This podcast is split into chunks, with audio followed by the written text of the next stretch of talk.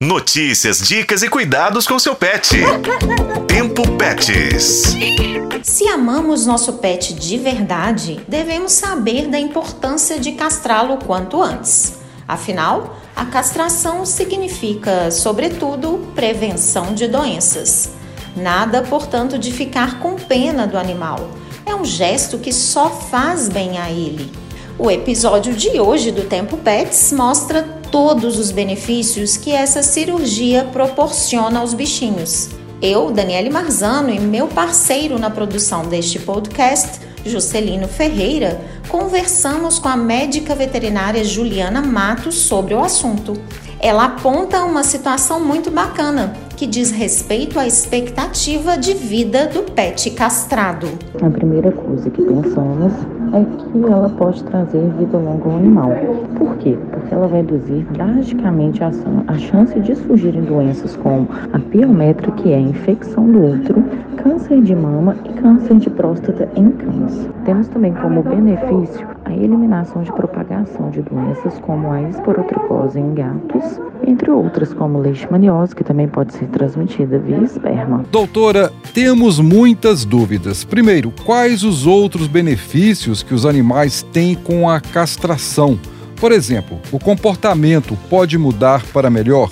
O que exatamente pode acontecer? Ah, outra coisa. É verdade é, sobre a redução dos xixis e das brigas também?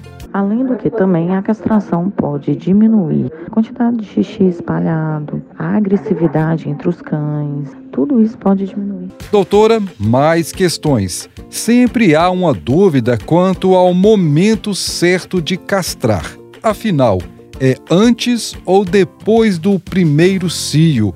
E a regra é a mesma para cadelas e gatas? Se você não tem condições de que seu animal não vá à rua e cruze né, com outros animais errantes, então castre o quanto antes, a partir de seis meses. Agora, se você tem a possibilidade de esperar é, o primeiro cio das cadelas e até um ano para maturidade hormonal né, e sexual dos machos, é preferível esperar até um ano. Bom, gente, esse assunto dá, como dizem, pano para manga. Então, continuaremos no sábado, nosso próximo episódio, a tratar disso.